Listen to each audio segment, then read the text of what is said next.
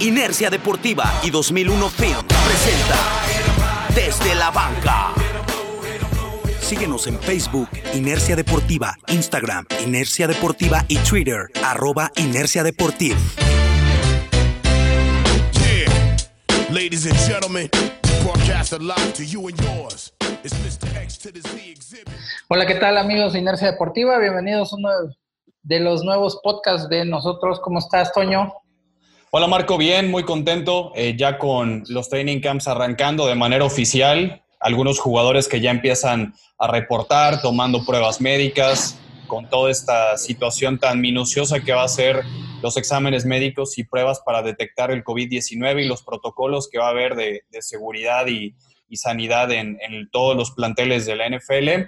Y pues las noticias más destacadas han sido algunos de los jugadores que de plano ya no reportaron y optaron por no jugar la temporada 2020 por situaciones médicas, situaciones personales o algunos por temas familiares. Así que vamos a estar dando la lista de todos estos jugadores que optaron ya por no jugar que les van a dar una compensación económica dependiendo de la razón por la cual ellos hayan apartado del juego. Y también hay una lista bastante grande de jugadores que ya están en esta lista de reserva COVID-19 porque son los que han dado positivo o los que los equipos han identificado que han tenido contacto con alguien contagiado y los están separando por el momento de, los rosters. Así que el training camp se va a basar básicamente en eso, ¿no? El que nadie se contagie, que tengas a todos sanos y que puedas entrenar lo más normal posible para que la temporada no acarrees contagios.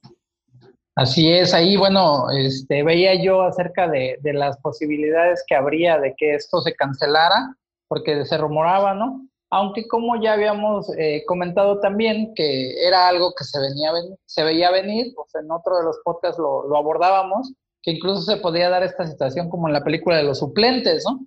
Hay equipos que se están viendo más afectados por esta situación. Uno de ellos precisamente es los Patriotas de Nueva Inglaterra, que son los que, pues hasta el momento han reportado más jugadores que van a eh, dejar de participar en esta temporada. Hay que dejar muy en claro, ¿no? No es porque realmente ellos estén en una situación de, del COVID. Sin embargo, tiene mucho que ver precisamente con la pandemia que ellos estén decidiendo no jugar, ¿no? Desde lo que mencionábamos, en el caso de Russell Wilson, que acaba de ser papá, de algunas otras este, pues razones, eh, ahora sí que personales de los jugadores, ¿no? Y como bien dices, les van a dar una compensación y demás, pero no van a participar ya en la temporada. Aquí se hablaba de lo que están haciendo en la NBA, ¿no? Que ellos tienen cero contagio, pero pues realmente ellos están completamente aislados. Estamos hablando de que son de los si no mal recuerdo, en la NBA son 32 equipos, solamente están participando como 20, 22. 22. Y están realmente viviendo en una burbuja. Sí. Pero ojo, o sea, los rosters de los equipos de básquetbol son de 10, 12 jugadores, o sea, están muy limitados. Es más manejable, algo que para, exactamente, algo que para la NFL, que en el roster son 53 jugadores, más los entrenadores, más el staff, más los trainers, más los médicos, etcétera, etcétera sería una cuestión imposible, ¿no? Que es algo que también se está presentando en grandes ligas y que como ya se ha visto va a haber infectados. ¿no? O sea, eso se debe tomar en cuenta. Y es aquí, fíjate, donde eh, cuando empezaron a salir las noticias de todos los jugadores que estaban eh, pues separándose o denegando participar en esta temporada, eh, se vuelve a abrir esta situación, ¿no? Bueno, si no hubo training camps, no hubo eh, los combines como tal y todo, pero considero yo que aquí se está abriendo una ventana de oportunidad que muchos jugadores van a poder acceder a ella, ¿no? Mira, yo creo que al menos en Estados Unidos el formato que se tendría que seguir para que se puedan jugar las ligas es lo que está haciendo NBA y MLS y NHL, que es meter en búnkers, en burbujas, aislar completamente a todos sus jugadores. Pero como dices, en la NFL es casi imposible por la logística y todo mm. lo que implica el equipamiento, el personal que hay, la cantidad de jugadores en el roster. Es muy complicado y saldría muy caro también en una burbuja meter a todos, ¿no? O hacer cuatro burbujas en todo Estados Unidos y meter a ocho equipos en cada una de esas locaciones, ¿no? Entonces, eso se tuvo que haber tratado desde hace mucho tiempo, pero el riesgo que se corre es que pase lo que está sucediendo en Major League Baseball, en donde hay un brote, como le pasó a los Miami Marlins, infectaron a algunos jugadores, hay temor en que los Philadelphia Phillies, que son contra quienes jugaron, también estén contagiados y ya se suspendieron todos los partidos de los Marlins de esta semana y de los Philadelphia Phillies. Entonces, creo que la NFL tiene que ser muy cuidadoso porque, como dices, todos los jugadores o muchos, la mayoría se va a contagiar y eso la NFL no lo va a poder controlar. Lo que sí puede minimizar, como lo está haciendo la NBA, es el riesgo de contagio entre los jugadores, que durante toda esta pretemporada la NBA ha estado limpio en eso. Por eso es que yo creo que el único formato para que haya 100% garantías es lo que está haciendo tanto NBA como MLS, de aislarlos en burbujas. La situación del NFL ya es otra, llegaron a otro arreglo, están tratando de llevarlo lo más normal que pueden, pero toda esta cuestión de los jugadores que están optando por no participar en la temporada 2020 es algo mucho a, considerar por el tema personal, ¿no? el tema familiar. Muchos de ellos o tienen problemas médicos eh, superaron el cáncer, sus parejas han perdido bebés o están teniendo apenas un recién nacido y los quieren cuidar. Es algo completamente entendible. Y bueno, los jugadores tienen hasta el 3 de agosto para tomar una decisión si van a participar o no en la temporada 2020. La liga ya llegó a un acuerdo con la Asociación de Jugadores de darle una compensación económica a los que tengan razones personales van a recibir 150 mil dólares y los que tengan razones médicas son 350 mil dólares los que van a recibir. Estos sueldos están reemplazando el contrato actual de cada jugador y ese contrato no va a contar para la temporada 2020, pero su cifra sí va a seguir impactando al tope salarial. Es decir, si un jugador tiene un contrato de un año y 5 millones de dólares garantizados, su contrato se respeta, no corre para este año y no se vuelve agente libre el año que viene. Entonces, para el 21 cobra sus 5 millones de dólares y para este compra la compensación económica que la NFL le haya ofrecido y su año de contrato no corre. Entonces, les están dando un poco de, margen de maniobra en esta decisión que, como te digo, al final sigue siendo muy personal y, muy familiar también. Sí, pues eh, como lo habíamos mencionado, o sea, finalmente ellos también deben de, de velar ahora sí que por esos intereses familiares, ¿no? Personales sobre todo. O sea, si vienen ya de, alguna, de algún padecimiento, como lo mencionas, como el cáncer, pues evidentemente son este, personas que deben de tener pues, más cuidados de lo normal, ¿no? O en el caso de los que acaban de ser papás, etcétera, eh, lo mismo lo que decía Russell Wilson, ¿no? Bueno, sí, sí quiero jugar, pero quiero estar seguro de que mi esposa, que está, bueno, ahorita hay que ya tienen un recién nacido, pues que van a estar sanos, que van a estar seguros, ¿no? También. Entonces eso lo pues, mismo. debe de ir primero, ¿no? Hubo por ahí reportes que Carson Wentz, el mariscal de campo de Filadelfia, tuvo conversaciones con su esposa de si jugar o no jugar. Al final se decanta por si jugar. Lo mismo que Matthew Stafford. La esposa de Matthew Stafford ha estado enferma mucho, mucho tiempo y tiene una historia muy interesante de cómo ha superado los padecimientos de ella. Y había un rumor de que quizás Matthew Stafford, por cuidar a su familia, no participaría, ¿no? Entonces, cuando empiezas a escuchar nombres grandes, ¿no? Como los de Donta Hightower, que hoy en día el equipo más eh, perjudicado por esta situación de los jugadores que optan por no participar en el 2020, Nueva Inglaterra es el, más perjudicado. Son ya seis jugadores los que deciden no jugar y cuatro de ellos son titulares titularísimos, ¿no? Hablas de Donta Hightower, uno de los mejores linebackers de la liga. Lo mismo de Patrick Chung, es un safety muy, muy eh, reconocido en, la NFL, Danny Vital, el fullback que iba a llegar a ser parte de ese eh, esquema de bloqueo, Marcus Cannon, el tackle derecho también, entonces ya no es cualquier jugador el que está perdiendo Belichick y son cuatro titulares que no los vas a poder suplir de, ninguna manera tan, tan rápido en training camp nada más, ¿no? Sí, y fíjate que, por ejemplo, ahí yo veía, ya ahorita que empezaste, pues con los Patriotas, como lo habíamos mencionado, es de los más eh, perjudicados por esta situación. Y precisamente veía algunas estadísticas de Donta Hightower en los Super Bowls, ¿no? Un jugador del impacto de ese nivel que finalmente, si ellos en gran medida pueden regresar, por ejemplo, contra Atlanta, es gracias a un es por Hightower, claro. Eh, de Hightower, que si no mal recuerdo provoca un fumble y eso le da vida nuevamente a Nueva Inglaterra, ¿no? Digo, obviamente con lo que hace la ofensiva. Eh, contra los Rams la misma situación, ¿no? Es alguien que, que, hace dos capturas, que hace, pero en momentos importantes del juego, que eso de alguna manera pues ayuda a que precisamente esto cambie, ¿no? O que cambie a favor en este caso para su equipo. Entonces, ese tipo de situaciones realmente también en el aspecto anímico, pues son, este, van a ser fundamentales, ¿no? Porque obviamente tú como compañero de, equipo de Nueva, de Nueva, Inglaterra, el decir, híjole, pues, no sé, por ejemplo, en la defensiva, ¿no? Pues no va a estar Hightower, ¿no? Que es uno, uno de los líderes en el campo con las jugadas, pero también seguramente es en la cuestión moral, en la cuestión de liderazgo, ¿no? Si no tienes al safety, a, Chong, que también es una de las partes importantes, ahora el novato también en una cuestión anímica. Sí, ahora, ahora el novato Kyle Dogger va a tener que ser titular porque Patrick Chong no está. Empiezas a tener que apresurar algunos procesos de jugadores que quieres llevar de otra manera y como tú dices, terminan siendo oportunidades para algunos de poder jugar cuando muchos veteranos están optando por no participar, que realmente muchos de los que están decidiendo no jugar son veteranos que no tienen problemas económicos, ¿no? Que ellos ya tienen una trayectoria. Difícilmente vamos a ver algún novato de primera ronda decir, sabes que no juego, porque ellos tienen otras necesidades, no tienen quizás, no son padres de familia probablemente. Cada quien tiene una razón muy personal. Hasta solteros están, ¿no? Sí, y no, no lo están haciendo obviamente por el tema económico, pero ellos saben que ya tienen una vida hecha y que prefieren no arriesgarse a contagiarse durante esta temporada. Eh, y no solamente han sido los casos de, los jugadores de Nueva Inglaterra, ya son más de 30 jugadores que optaron por no participar en el 2020. Eh, Kansas City ya también suma a dos titulares que no van a estar en la próxima campaña, campeones de Super Bowl.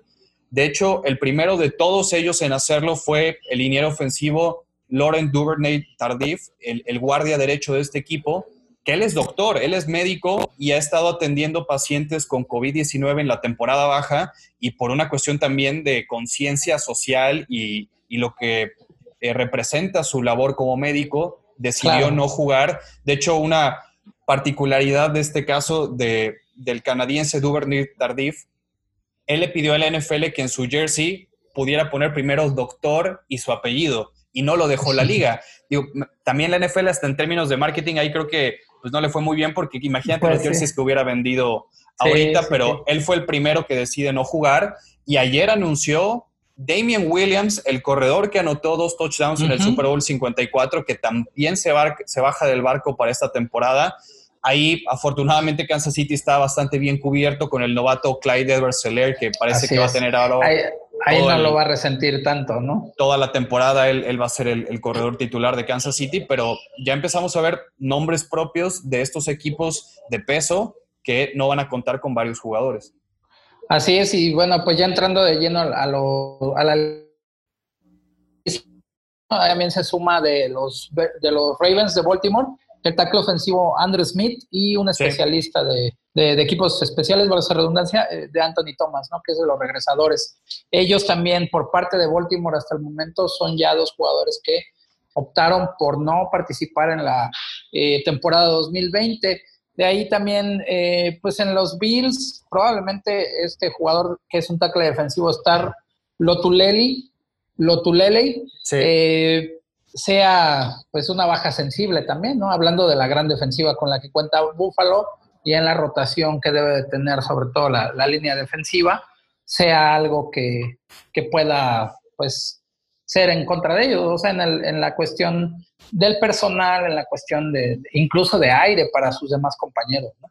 Sí, Starlo Tullerey, que era tackle defensivo titular de este equipo, junto con Ed Oliver. Recordar que Ed Oliver también tuvo un altercado por ahí con, con la ley y, lo terminaron arrestando y tiene problemas todavía con, la ley en Estados Unidos, Ed Oliver, pero Starlo Ley, no sé si realmente la causa haya sido porque él tiene problemas de corazón. De hecho, las Panteras de Carolina reclutan a Starlo Ley hace un par de años y él, llegando de la Universidad de Utah, pasando al draft, parecía que iba a caer un poco su valor porque tuvo muchos problemas cardíacos. No sé si realmente esa sea la, la razón ahora por la cual Otulelei se separa de, de la temporada, pero probablemente por ahí vaya, ¿no? Por ejemplo, Michael Pierce es otro de los jugadores, el, el, nuevo tackle defensivo de Vikingos, no va a jugar porque él tiene y sufre de asma severa.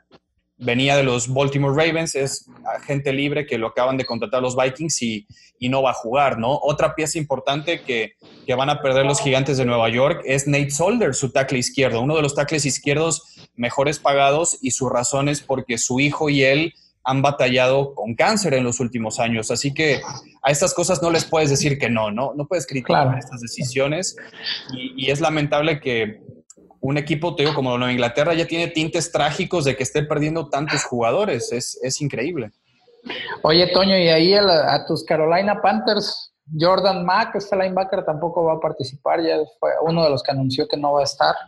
Además del pateador, ¿no? Bueno, que él es por una lesión en la pierna o en la rodilla, ¿verdad? El caso de Jordan Mack, que es un novato agente libre no reclutado, yo creo que él veía difícil poder hacer el roster y no quería arriesgar algún contagio, ¿no? E-, él ha sido el único caso de Panteras, tanto dado positivo o que haya optado por no jugar. Y lo de Michael Palardi sí es, es otro tema aparte. Él tuvo una ruptura de ligamento cruzado en la rodilla, se pierde el resto de la temporada, así que Palardi eh, no, va a estar para Carolina el año que viene. Y un jugador también reconocido que no va a jugar con las Águilas de Filadelfia es Marquis Goodwin, que lo adquirieron eh, de San Francisco vía canje el pasado mes de mayo. No va a jugar porque tiene un bebé recién nacido y su pareja ha tenido tres abortos. Entonces, también es entendible que no vaya a exponer él a su familia, ¿no? Entonces, creo que vamos a empezar a ver más y más jugadores que opten por no participar. Como te digo, tienen hasta el 3 de agosto y verán, yo creo que lo que menos les importa es el arreglo económico, ¿no? Que, vaya a darle la liga, sino pues mantener a su familia sana. Sí, y bueno, pues también hay, por ejemplo, de los Osos de Chicago, eh, un tackle defensivo, Eddie Goldman, tampoco va a estar participando con, con Chicago. En los cafés de Cleveland, Drew Forbes, que es también un liniero ofensivo, un guardia, y otro tackle ofensivo, Drake Dorbeck, ya dijeron que ellos no van a estar participando. En el equipo de los vaqueros, un este, esquinero que es Maurice Kennedy y un receptor abierto que es Stephen Guidry. No son eh, pues titulares de tiempo completo. Sin embargo, bueno, pues están haciendo el roster. Y no sé, pero yo creo que eh, esto va a ser algo que de todos modos en los siguientes días, bueno, hay que, hay que mencionar que estamos grabando este podcast hoy 30 de julio, estamos a cuatro días que llegue esta, este término de que sea el, el 3 de agosto y seguramente en los siguientes días vamos a seguir viendo más nombres que se van a unir a esta, a esta lista de jugadores que van a decidir no participar, ¿no? Eh, Devin Fonches también, el, receptor abierto de los Green Bay Packers, no va, no va a participar en esta temporada. Esa no es una muy buena noticia para, pues no, porque para un Rogers, ¿no? Si Green Bay tenía un cuerpo de receptores bien limitadito, ¿no? Ahora sin Devin Fonches, que tampoco creo que iba a ser mucha solución, pero claro que te aportaba profundidad. Davante Adams está pues bastante solo en, en ese cuerpo de receptores de los Packers, ¿no?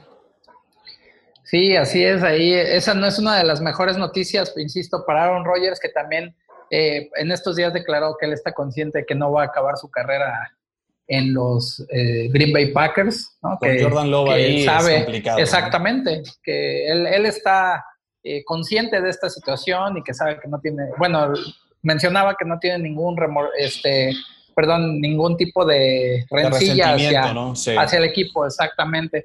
A ver, si, a ver si, a ver si Aaron Rodgers trata de la misma manera que Brett Favre lo trató a él, bastante mala, cuando lo reclutaron los Packers, y Brett Favre se negó a ser un buen mentor, es la realidad. Espero que Rodgers trate de ayudar a Jordan Love y, darle la batuta, porque pues por algo invirtieron un pick de primera ronda los Packers en Jordan Love. Digo que igual a Rogers estás, de acuerdo exactamente. Rogers todavía tiene. Sí, claro, dos, tres años, los años que él quiera, claro. Así es, está, sí, jugando con un pie cuando estaba lastimado, ¿te acuerdas? O sea, traía un nivel impresionante. Pero bueno, siempre y cuando esté sano, todavía tiene mucho que dar, la verdad. O sea, lo como tú lo has mencionado, y estoy de acuerdo contigo, pues eh, lo que sí le ha faltado a Aaron Rodgers realmente pues es otro anillo, ¿no? Es lo único que le, que le sigue faltando. Pero es un Hall of Famer, ¿no? Es un tipo fuera de serie. Y, sí, sí, sí. y por ahí dicen que el mejor momento para encontrar un mariscal de campo es cuando no lo necesitas. Y es justamente un buen momento para pensar a futuro, pulir a Jordan Love en lo que necesite, porque cuando se te vaya Rodgers y te apresuras porque te urge un coreback y no encuentras a nadie, ahí va a ser un problema. Teniendo Jordan Love, ya tienes un colchón de los años que Rogers quiera seguir jugando con los Packers, lo vas a poder desarrollar y cuando realmente lo necesites ya va a estar listo para jugar. Algo muy parecido con el caso Brett Favre y Rogers en su época. Y eso también le da un margen de comodidad bastante amplio a Jordan Love, ¿no? Sí, no tiene Finalmente no tiene presión de ninguna manera. Y bueno, continuando con los jugadores que, que no van a estar participando, eh, por parte de los Broncos de Denver también es un tackle defensivo Kyle Peco, él ya declinó. De los Leones de Detroit, otro tackle defensivo John Atkins, también ya, ya no, no va a estar participando con los Leones. ¿Quién más tiene esto? Pues creo que son básicamente los mismos, son alrededor de 30 jugadores, creo que ya cubrimos los, los, más importantes y sobre todo los titulares, ¿no? No hay que menospreciar a los jugadores de otros roles o que tienen oportunidades más pequeñas de hacer el roster, pero realmente lo que a mí me sigue impresionando es el talento que está perdiendo Nueva Inglaterra. No lo van a suplir de, de ninguna manera con los novatos y undrafted free agents que tienen, pero es, es, durísimo perder a Donta Hightower, a Marcus Cannon, a Patrick Chung y a Danny Vitale. E, es algo durísimo para Bill Belichick, aunque bueno, sabemos que Belichick casi siempre encuentra la capacidad que tiene, exactamente. Pero, no encuentras este talento en la esquina, ¿no? En la tiendita. No, por supuesto que no. Ojalá que así fuera, imagínate. hombre. Eh, lo que me estoy dando cuenta, o sea, lo que me llama la atención es que son muchos linieros. ¿Sí lo notas? que más que de otras ¿eh? posiciones, linieros ofensivos y linieros defensivos. son los que más contacto va a tener, ¿no? Claro. Ellos sí no se pueden separar. Ahí sí no, va a haber sana distancia entre los linieros en ninguna jugada, ¿no? No puede a menos que A menos que estés contra Quinton Nelson y te mande de pompas ah, en todas las jugadas, ¿no? Que por cierto, ahí pusimos, compartimos en nuestra página de Facebook si se quieren dar la vuelta y verlo, cómo trabaja un liniero ofensivo fuera de serie, como es Quinton Nelson. Ahí tenemos un video que compartimos precisamente de toda la, la atleticidad con la que cuenta este jugador, que es de lo que, de lo que se habla ahora, ¿no? Que finalmente los lineros ofensivos también han, eh, la fisonomía, el tipo de cuerpo y todo, ha cambiado, este, pues drásticamente. Yo creo que para bien se han hecho mucho más atléticos. Ahora se les dice gordos porque, pues, no tienen que hacerlo. Son los gordos, porque te, te, topas contra Miles Garrett, contra Joey Bosa, contra todos estos mm. pass rushers que tienen ya otro tipo de velocidad y de habilidades, pues tú también tienes que cambiar porque... Sí, que evolucionar finalmente, ¿no? Sí. Por supuesto. Y te digo, veían, ahí se ve a Quentin, Nelson este, practicando karate, jugando basquetbol, o sea, estamos hablando de que en la posición que sean, pues tienen que ser atletas. O sea, no hablas de que nada más son, eh, como muchas veces se piensa que no, nada más pueden jugar un deporte, no, o sea, son atletas que pueden hacer más de un deporte, ¿no?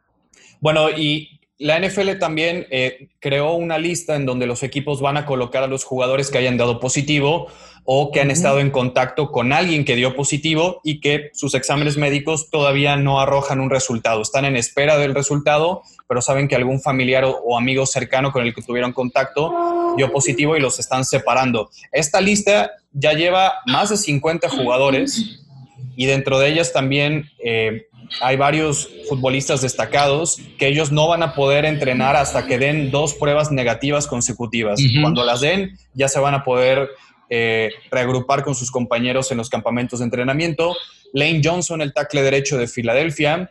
Eh, Jawan Taylor, el liniero ofensivo de los Jaguares de Jacksonville. Kenny Goladay y TJ Hawkinson de Detroit. El receptor abierto y el ala cerrada de los Lions están también en esta lista. Devonte Booker, el recién firmado corredor de Las Vegas Raiders, los novatos de primera ronda, Isaiah Wilson de los Titans y Justin Jefferson, el receptor campeón con, eh, con LSU, dio positivo o tuvo contacto con una persona que dio positivo y los vikingos lo metieron a esta lista. Igual hoy el veterano y capitán de la defensa de los Vikings, Anthony Barr, lo acaban de meter a la lista. Creo que Minnesota por ahí sí tiene un caso muy particular de, contagios. Son siete casos los que tienen los vikingos, incluidos el jefe de los servicios médicos del equipo. Ya, Híjole. Eso es algo, algo de cuidado. Y eso, bueno, pues tampoco sorprende tanto, ¿no? La, Que el personal médico esté pasando por este tipo de situaciones. Por supuesto. Digo, finalmente ahí era también algo que platicábamos, no recuerdo, creo que fue en el podcast anterior, ¿no? El tipo de eh, de registros, de controles tan estrictos que deben de tener. precisamente por esta situación. Y fíjate que ahorita que dices que tienen que pasar dos, dos exámenes negativos, o sea, que deben de dar negativos dos exámenes, pues estás hablando que también eso va a hacer que se pierdan casi un mes. Sí. ¿No? igual y no entrenan a la par de sus compañeros, ¿no? O si esto ya es en temporada regular, se pierden dos semanas, ¿no? Es, eh, sí, pues es que exactamente, por mínimo van a ser 15 días, o sea, como si se hubieran infectado. Exactamente. Y, y, porque aparte viene esta situación que, que, era de lo que mencionabas, de cómo la NBA lo está haciendo, que no tienen casos negativos, que no han tenido casos positivos, etcétera.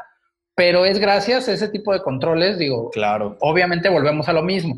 La Son logística no, no te permite hacerlo aquí. Sí pero sí, a ellos creo que también les hacen exámenes cada dos días, ¿no? O sea, los están monitoreando. De antes, después de cada partido. Exactamente. Y, si, y si optas por salir de la burbuja, no puedes regresar en 15 días. Te tienes que aislar. Así que ese es el mejor formato para que los deportes regresen. Y por eso no ha habido contagios.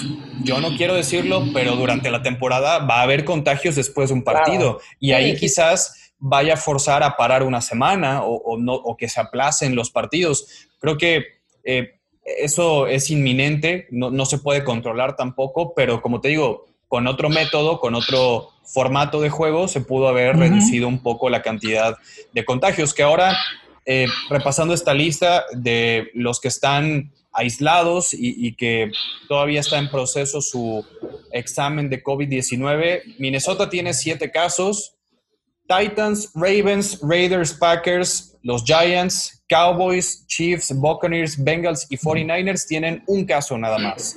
Eh, Osos de Chicago, Browns, Colts, Dolphins y Steelers tienen dos.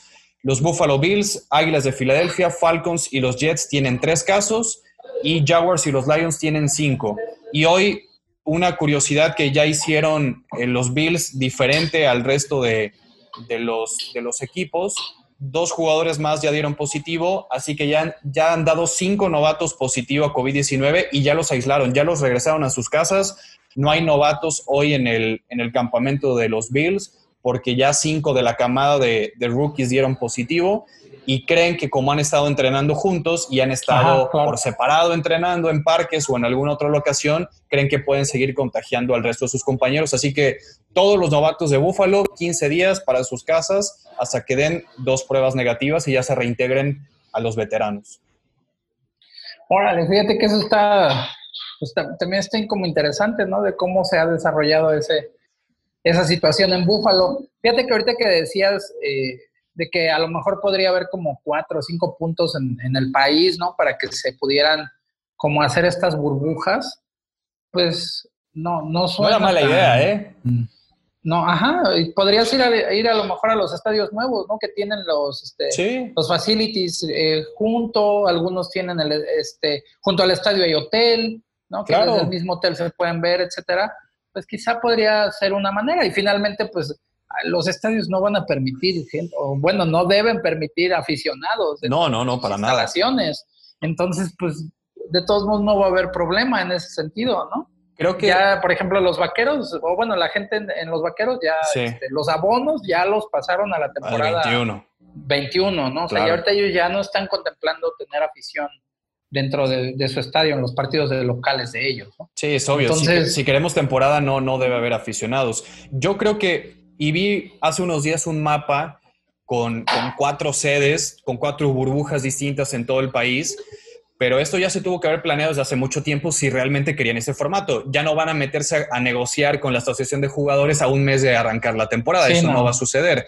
Pero el haber distribuido a los 32 equipos ¿no? Ocho equipos, en cada burbuja pones cuatro alrededor de Estados Unidos, vas a tener que modificar el calendario, que ya no haya partidos divisionales, pero es una temporada atípica, ¿no? Si la NFL no quiso adaptarse, me parece que están estirando demasiado la liga para que todo esto siga tan normal como ellos quieren porque ninguna liga está jugando con el mismo formato de siempre, ¿no? Major League Baseball, por más que haya visita y local, están jugando con 60 partidos, ¿no? NBA hizo un torneo, la MLS y NHL hicieron también cuadrangulares, casi casi.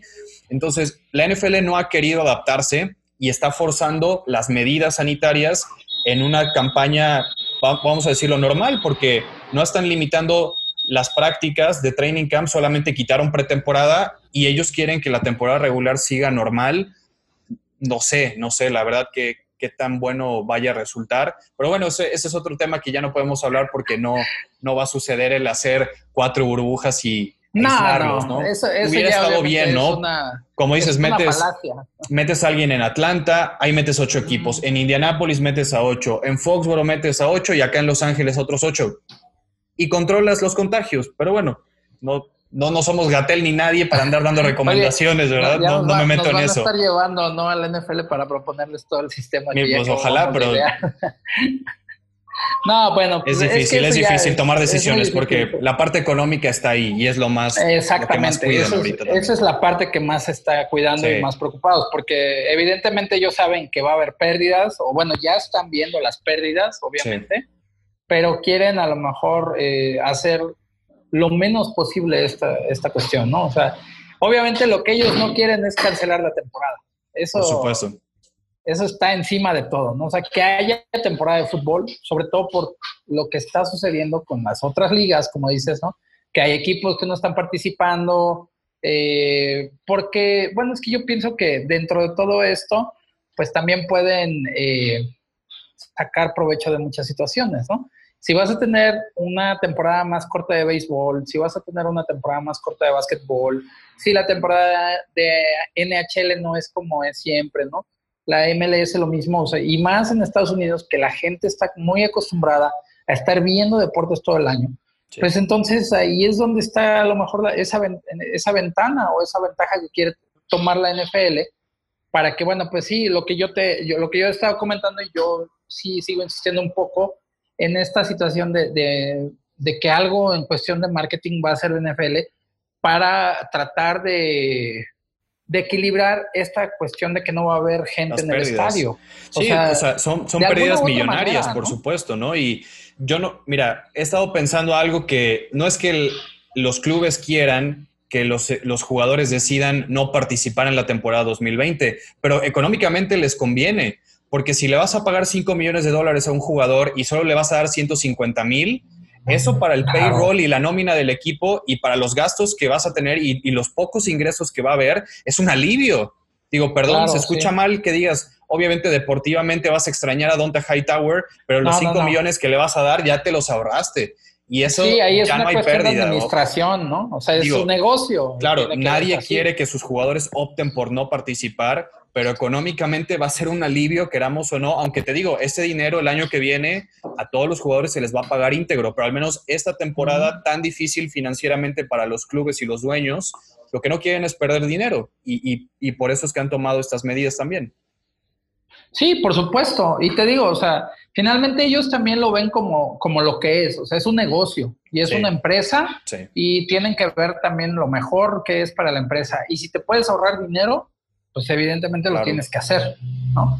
Y, yo creo que también esa misma visión de que es una, cuestión de negocio y de empresa y que de por sí ya estás perdiendo dinero, no puedes permitirte no jugar la temporada porque entonces sí ya, o sea, se viene abajo todo. Mira, si ya se están haciendo tantos esfuerzos, yo creo que va a haber temporada, con sus consecuencias, creo yo, ¿eh? Claro. Porque no, nadie va a salir librado de esto y lamentablemente va a seguir habiendo contagios y, y va a ser complicado detenerlo pero va a haber temporada. También en, en el NCAA, las dos conferencias más grandes ya anunciaron su calendario. Eh, no va a haber, como habíamos dicho, partidos interconferencia, pero las conferencias fuertes, SEC, ACC, el Big Ten, el Pac-12, todas ellas, por la cantidad de dinero que las universidades van a dejar de recibir, no podían parar tampoco, ¿no? Digo, a final de cuentas, pues, uno pone la balanza, no la parte de salud o la parte económica, pero pues para una empresa es distinto encontrar un, es difícil pero encontrar un equilibrio entre ambas y están haciendo los esfuerzos que pueden. Realmente hay una ventaja que es muy grande y es algo que no se debe perder de vista, ¿no? Yo me acuerdo que cuando esto todo empezaba, sobre todo cuando estuvo en Italia, que estaban en, en los picos, ¿no? De repente con, con, un buen amigo, un día me dice, este, no manches, es que este, Paolo Maldini se infectó le dije, bueno, ¿y qué te preocupa? O sea, pues él no se va a morir, tiene el recurso suficiente para poder atenderse y pasar la, enfermedad sin ningún problema.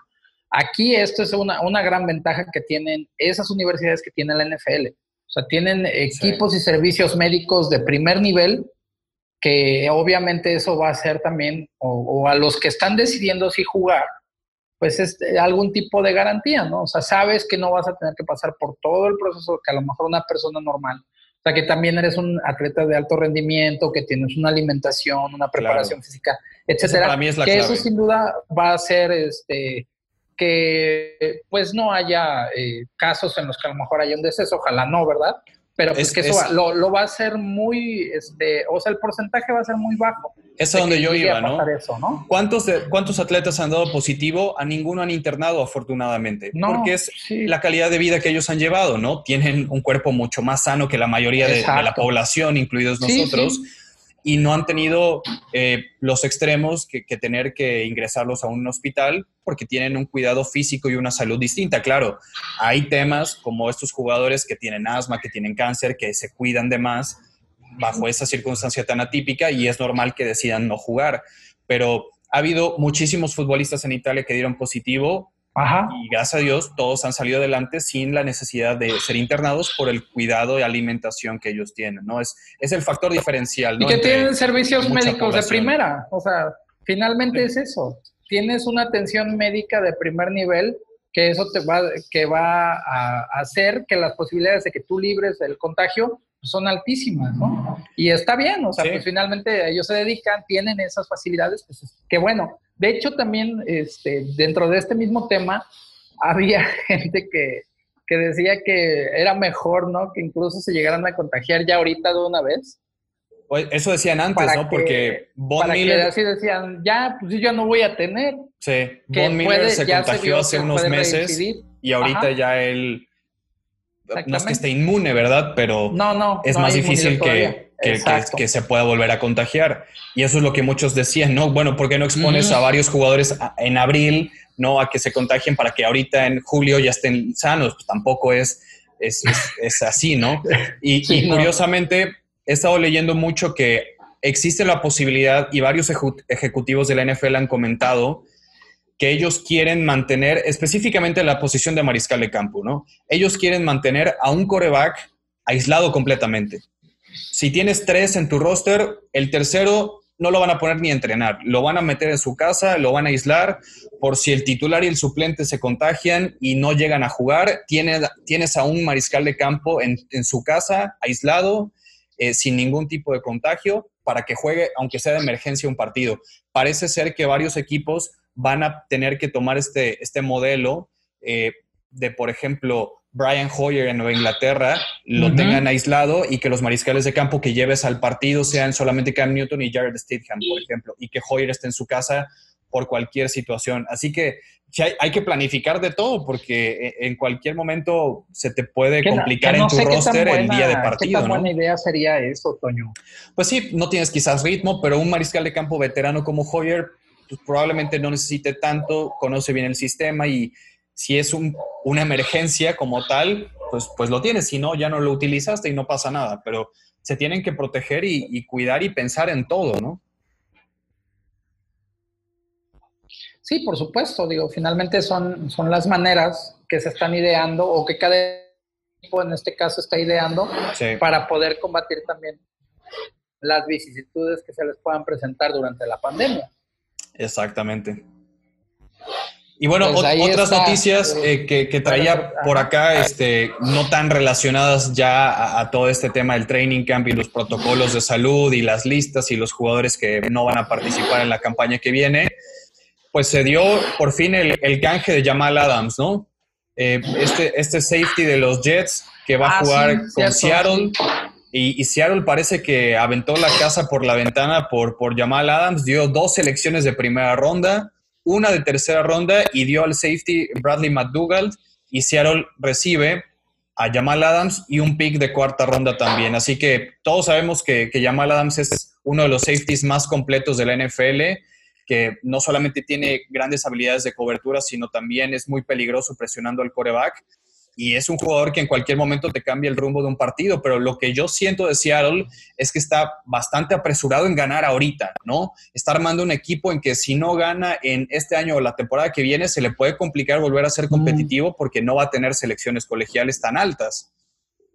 Sí, era lo que platicábamos ya un poquito en los días pasados, Toño. Eh, pues debe de llegar a ser un tipo de un impacto como Fitzpatrick fue en... O más, ¿no? Imagínate. Exactamente. Para que ya son palabras mayores, Fitzpatrick. Todo, todo lo, el la negociación, todo ese cambio de jugadores que se hizo para llevar prácticamente nada más un solo jugador, ¿no? o sea, realmente tiene que llegar a revolucionar nuevamente la defensiva para estar hablando de que realmente valió la pena y de que también haya otro tipo de, de pieza del equipo para que realmente a estar al nivel de competir y de estar en playoff o llegar a la final de la conferencia nacional, ¿no? Porque pues si no, de nada va a servir todo este, eh, pues, todo, todo, este intercambio de jugadores, toda esta negociación, si no te va a redituar de esa manera. De nada va a servir a lo mejor que, que Adams tenga muy buenos números, que sea líder de intercepciones en la liga, etcétera, si finalmente el equipo no trasciende de otra manera. No, yo creo que Jamal Adams inmediatamente va a elevar el nivel de, de, la secundaria y del equipo en general, porque como te digo, Jamal Adams no lo podemos contemplar solamente un safety que juegue profundo, ¿no? Yo recuerdo mucho una jugada en contra del mariscal de campo de gigantes Daniel Jones, que es una jugada diseñada para que él cargue y presione al coreback, lo captura, le arranca la pelota, se la lleva y anota. O sea, es, una jugada como si hubiera estado un niño y le quita, le arranca el balón como si nada. Entonces, ese es Jamal Adams, ¿no? Es una máquina de hacer entregas de balón, tanto fumbles como intercepciones.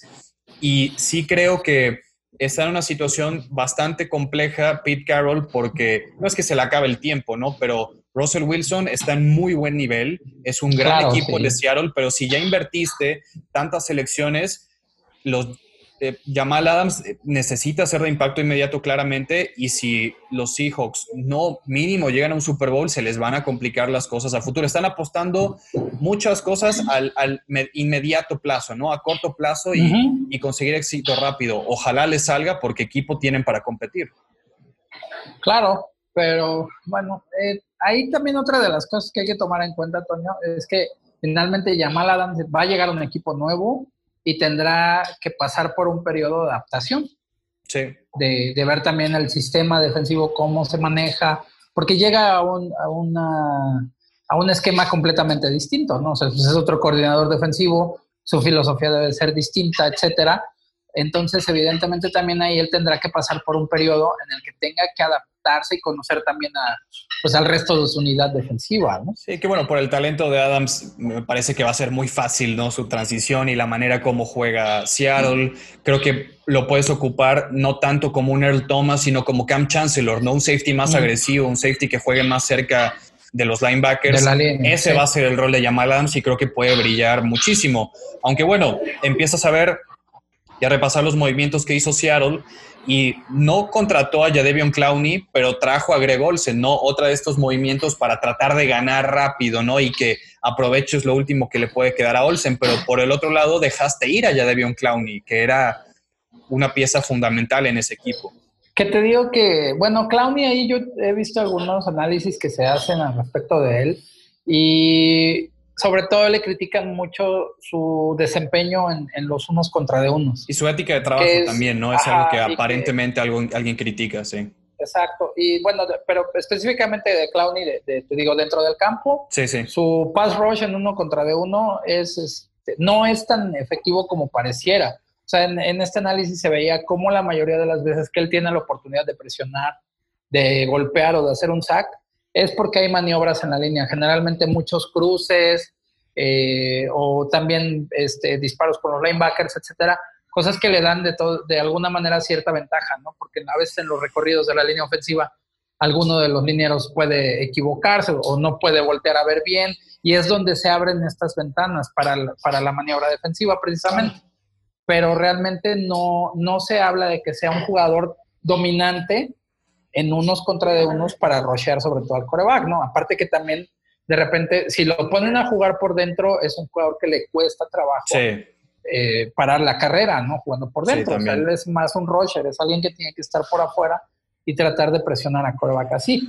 Pero finalmente en el, juego terrestre tiene que aportar y es algo donde también a veces le cuesta trabajo, ¿no? Y por algo sigue agente libre, ¿no? Por algo nadie se ha querido comprometer a pagarle lo que él pide y, bueno, hablando de contratos para las defensivas, eh, hace unos días vimos el contrato de Miles Garrett, que fue el más grande en la historia para un defensivo, y le duró el gusto una semana. Miles Garrett ser el mejor defensivo pagado porque Joey Bosa acaba de firmar cinco años, 135 millones de dólares, 102 de ellos son garantizados, de los cuales 78 millones son inmediatos al momento de que firme el hermano de Nick Bosa. Entonces, ahora él se convierte en el defensivo mejor pagado. Por ahí otra ala defensiva que acaba de recibir una extensión es Daniel Hunter, el defensive end de los Minnesota Vikings. Cinco años, 72 millones, 40 de ellos garantizados. Creo que es un contrato más manejable ¿no? que el, de Joey Bosa y creo que Daniel Hunter es un pass rusher muy joven también todavía, pero que ha sido productivo rápido últimamente y necesitaba cubrirse Minnesota en esa posición después de la salida de Everson Griffin, que ya es muy veterano, de la salida de Limbal Joseph, Emma de Anthony Barr, que ahorita está en la lista eh, de jugadores con COVID. Entonces, era necesario que, este equipo lo hiciera, ¿no? Y platicamos bastante de los Vikings el podcast anterior, que parece que es ahora o nunca para Mike Zimmer y esta generación de, Vikings, porque sí, de las últimas llamadas, creo que sí el tiempo se les puede estar acabando, ¿no? ¿Y, ¿Y, cómo vas a justificar el contrato de Mike Zimmer si no pasas a playoff esa temporada cuando perdiste ocho titulares? Ahí va a ser complicado que la gerencia justifique ese contrato para el coach si es que este equipo se vuelve a quedar corto. Así que es una temporada con bastante presión para los vikingos en una división donde no la tienen fácil con Green Bay y creo que Detroit no va a ser tan malo como muchos creíamos. Pero ¿eh? sabes, sabes que también, Toño, ahí entra ya la contraparte. O sea, estás hablando precisamente de que hay ya un empieza a haber un cambio generacional, ya no tienes los mismos titulares. Sí. Vienes de tener un equipo que en los últimos años ha estado llegando a playoff. Digo, que, que se han quedado cortos, sí, pero han, sido un equipo de playoff. Y, y, probablemente Zimmer, eh, pues podría decir, bueno, aquí está el trabajo, ¿no? O sea, justifico mi, mi, trabajo de esta manera. En el volver a tener un equipo competitivo al nivel de llevarlos nuevamente a playoffs, con todos estos cambios de jugadores titulares en, su, este, en su roster, ¿no?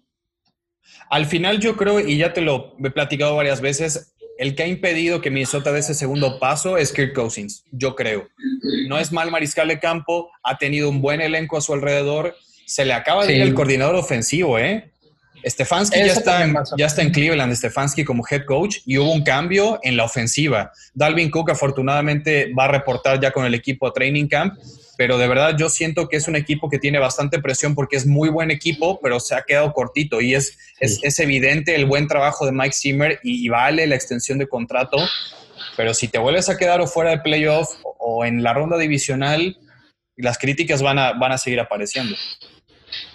Sí, por supuesto. Eh, todas las franquicias quieren tener a su equipo en el juego grande, ¿no? Y si estás invirtiendo y si estás armando un equipo de, ese, de esos vuelos, pues el, margen de error obviamente se va a hacer más corto. Claro. Oye, y ya pasando para otras noticias, bueno, otros comentarios y ya para ir terminando, sí, porque noticiero no somos, ¿verdad? este, eh, pues no, ¿no viste que a Mahomes le dio hasta para comprar su equipo de béisbol? ¿Ya viste que va a ser inversionista de los, de los Reales de, Kansas City? Y un cochecito por ahí se compró. Sí, que llegó con él a entrenar. Tiene, tiene un caballito por ahí. No, no, lo identifico muy bien el caballito, pero va a llegar rápido el entrenamiento, eso sí. Sí, sí, Ahí, bueno, también habla del, del, este, pues de la visión que a veces los jugadores tienen, ¿no? De todo ese dineral que, que pues, de alguna manera se van a estar embolsando en los próximos años, como es el caso de Mahomes, pues qué mejor que invertirlo, ¿no? y también habla de una, de que alguien está pues haciendo una labor de mentoría, alguien que lo está guiando, ¿no? Como para que no suceda con otros jugadores que se vuelvan completamente locos siendo tan jóvenes y con un montón de millones de dólares en las bolsas y que acaban haciendo peleas de perros clandestinas, por ejemplo. y, que le andan comprando casas a sus abuelitas que, o coches a sus tías y que terminan de pagarlos después de su eh, temporada de novato y ya luego no tienes con qué pagar después el resto de las casas que le compraste a tus primas y a todos tus amigos. Entonces, Mahomes eh, es evidente la educación que tiene porque su papá fue deportista profesional, fue beisbolista. Y era beisbolista, exacto. Exacto. Y qué bueno que también apoye a un equipo local que no hace mucho fue campeón, que dio la sorpresa y que pues sigue invirtiendo su dinero de esta manera para su comunidad y regresarle algo a otro deporte de, la ciudad es, es, es, bueno y, y, pues si no les sobra algo, pues que nos mande, ¿no? Un poquito pues de... no nos, no nos quería nada una, mal. una iluminación por acá, porque ya no tengo ni, ni luz en el estudio, no tengo nada, entonces pues que se moche con algo para inercia Pues ya, para, Mahomes, ¿no? para aunque sea con las redonditas, ¿no? Las, este, para TikTokers. Ándale, aunque sea. Si nos estás escuchando, Patrick, por favor. Oye, no cuesta nada. Pues bueno, no, no sé si tengas algo más por ahí, Toño, antes de No, irnos. la última antes de irnos, eh, LeSean McCoy, nuevo jugador de los Bucaneros de Tampa Bay. Se bueno, une- que ya le decían lesión McCoy, ¿no? Hace algún tiempo. pero Sí, y por ahí dicen de broma que parece que es el 2011, ¿no? Gronkowski, Brady y LeSean McCoy en la ofensiva de, de Tampa. Claro, tienes a dos jugadorazos como Mike Evans y como Chris Sí. Godwin, pero creo que LeSean McCoy va a llegar en un rol muy complementario. No va a ser titular, el titular es Ronald Jones, pero eso también habla de que quizás no le tienen tanta confianza a Ronald Jones, de que eh, draftearon a un novato como Keyshawn Bond, que Bond también, por cierto, está en la lista de COVID de Tampa Bay y traen a LeSean McCoy quizás para cubrirse, pero bueno, eh, no deja de haber talento en esta Es que, ofensiva de los es que sabes qué? que McCoy tiene una gran cualidad y que es como- eh, ha sido un tipo muy constante. O sea, sí, no lamentablemente digo, las lesiones ahorita por la edad Exacto. ya le, le pegan, pero la elusividad que tiene era espectacular, ¿no? no O sea, es, es garantía, es un jugador garantía. Sea, en alguna que si jugada, le das el balón, exacto, Tercera te y corto, una jugada. jugada por pase, un pase pantalla, como le Exactamente. gusta a Bruce Arians, te puede resolver algo, ¿no? Pero, pero ahí van los bucaneros, ¿no? Que, que se- Pues al menos en nombres y en como, exactamente, en como parece que se está armando ya, pues van a ser de mucho Hay que verlos cuidado, jugar. ¿no? Hay que, yo Sí, siempre he dicho, hay que verlos jugar porque no sé, bueno, sí se conocen algunos, pero van a. Sí, a pero tienen que hacer un nuevas. equipo. Sí, sí, sí. Tienen que hacer equipos. si Es la parte importante. Exactamente. Bueno, Toño, pues vamos llegando. ¿Ya no tienes nada más? No, ya, ya se me acabó lo de hoy. Vale, Ya. Pues, pues ya estuvo lo de hoy. Dejamos para otro podcast, si te parece, hablar sobre el top 100 de los jugadores. ¿Qué me dices? Bueno, ya lo platicaremos de cómo viste que McCaffrey lo pusieron en número 6, Lamar Jackson quedó como número 1, ya pidió a Antonio Brown ahí en- para los Ravens, que no sé qué tan bueno sería eso. Pero si quieres eso lo dejamos ya para el, el siguiente Sí. podcast. Tengo muchas cosas que que decir al respecto del, del top 100, que para mí Sí, siempre ha sido un relajo. ¿no? Sí. Es, es un buen producto de televisión y hasta ahí, pero, como es. lista es lista de ser muy buena. Sí, yo creo que nos enfocaremos como que en, en los 10 o 15 primeros. Sí, el, top, el top 10 está polémico. El resto Mm. no existe para mí porque tiene cosas muy inestables. Y el top 10 también Claro. tiene mucha polémica, pero bueno, es, es parte de, la temporada baja y de lo que hay que consumir porque ya no surge que haya NFL y, y Sí, ojalá los training ni- camps vayan avanzando poco a poco y salga todo bien. Sí, y ojalá también se encuentre una, una vacuna pronto que va a ser la manera en la que ya todo esto haga que poco a poco regrese a la normalidad. Ojalá que sí. Pues bueno, llegamos al final de este podcast. Recuerden que nos pueden seguir en Inercia Deportiva en Facebook, Twitter, Instagram. Y bueno, Toño, tus redes sociales. Ramos 019 en Twitter y los Panthers también en, en Twitter. Allá los esperamos. Ya está. Bueno, pues esto ha sido todo por el día de hoy. Nos vemos y nos escuchamos para la que sigue. Síguenos en Facebook, Inercia Deportiva, Instagram, Inercia Deportiva y Twitter, arroba Inercia Deportiva. Ladies and gentlemen, broadcast live to you and yours. It's Mr. X to the Z. Inercia Deportiva y 2001 Films presentó Desde la Banca.